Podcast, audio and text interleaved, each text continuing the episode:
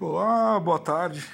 Sou Solomon da Allium Sociedade Médica e esse é um momento que a gente separa no dia para conversar.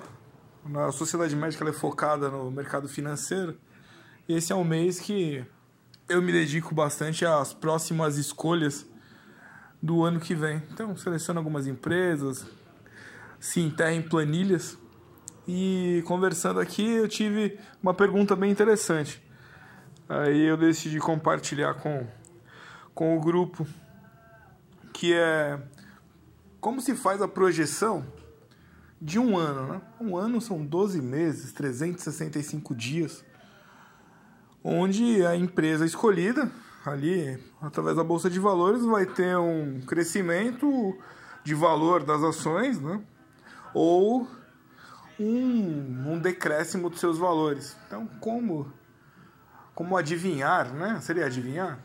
Uh, projetar isso de maneira mais técnica para o ano que vem.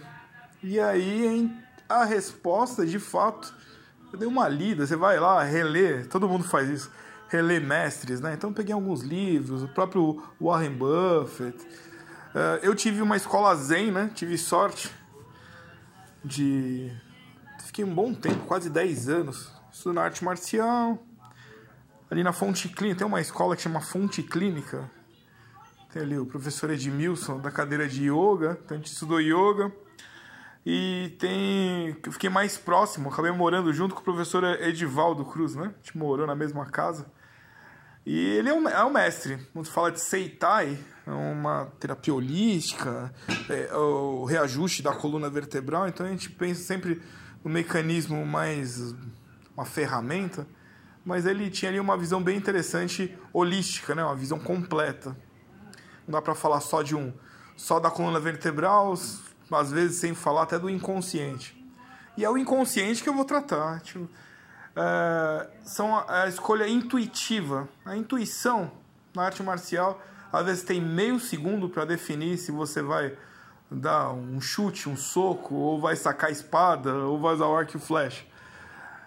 Então, nesse meio segundo, o cérebro ele reúne todas as informações que você estudou nos katas, né, aquele segmento de ordens, e faz a opção que ele acredita ser a mais necessária para aquele momento. Na nossa profissão, a gente vê também. Então, a gente faz esse mesmo processo.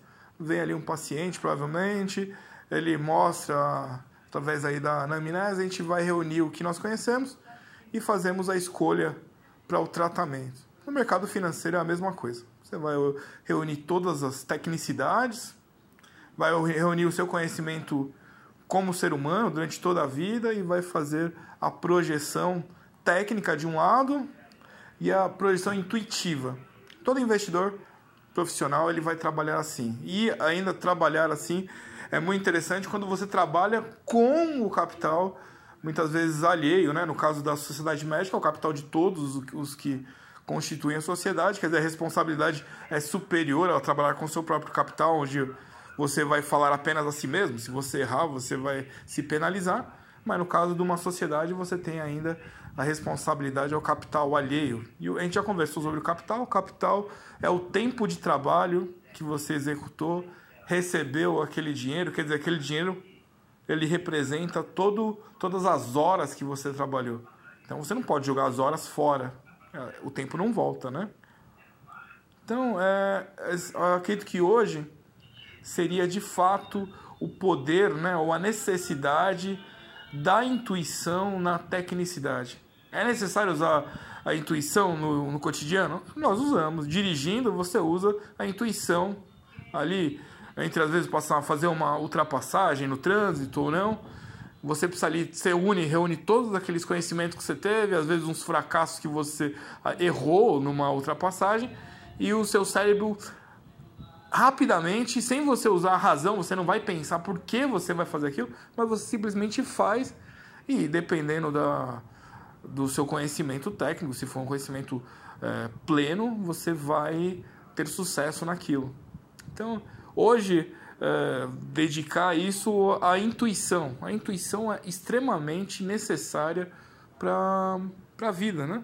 Então, vamos observar ali, até acaba ficar quase uma aula dedicada à fonte clínica, né? Ao professor Edivaldo, ele está lá no Amapá, né? Dando aula lá. Então, é, ali aprendi bastante da intuição.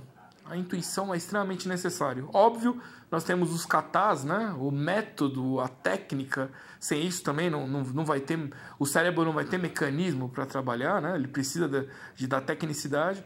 Mas você tem a intuição, aquele último degrau ali. Geralmente na arte marcial, o último degrau, você não trabalha a intuição no primeiro degrau, você vai trabalhar no último.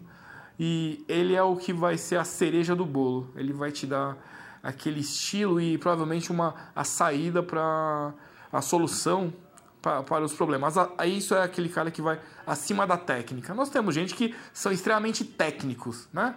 Então ele é técnico. E tem a pessoa que ele tenta superar isso, né? Então aí entra a intuição, né? aquela energia maior lá. Quem estudou o Guerra nas Estrelas, Star Wars, você vai ver o poder da força que está ali, né? É uma força maior que rege é, todo o restante. Então fica hoje essa, essa análise, o poder da intuição na nossa vida. No mercado financeiro é usado também a intuição para fazer, a, além das projeções técnicas, as projeções é, humanas, né? A gente teve aqui o caso do coronavírus, passou aí 15 dias, que, as, que a, os valores caíram até 20% de valor e agora está retomando, né? A, gente, a, nossa carteira que estava em 67 caiu para 39, agora está de volta em 57, provavelmente vai alcançar os 67 e fechar o ano. Então fica aí essa nossa conversa de hoje. Até logo e boa tarde.